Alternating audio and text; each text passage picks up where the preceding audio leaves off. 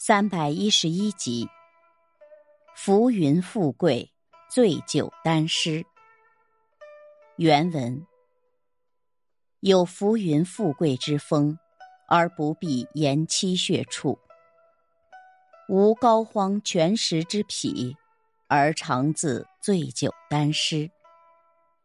原文的意思是：一个能把荣华富贵看成是浮云履气的人。根本就不必住到深山幽谷去修养身性。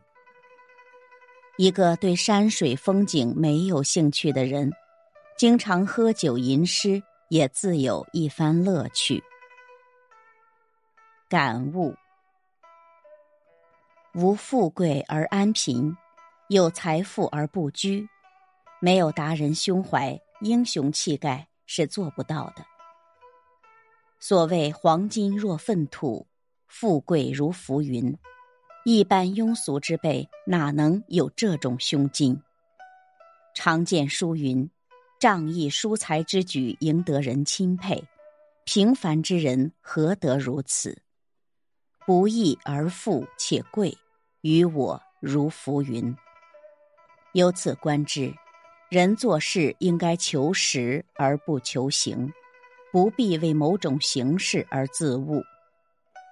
一说隐士便膏肓全食，一说清雅便丢弃钱财。关键是看心性，看作为如何。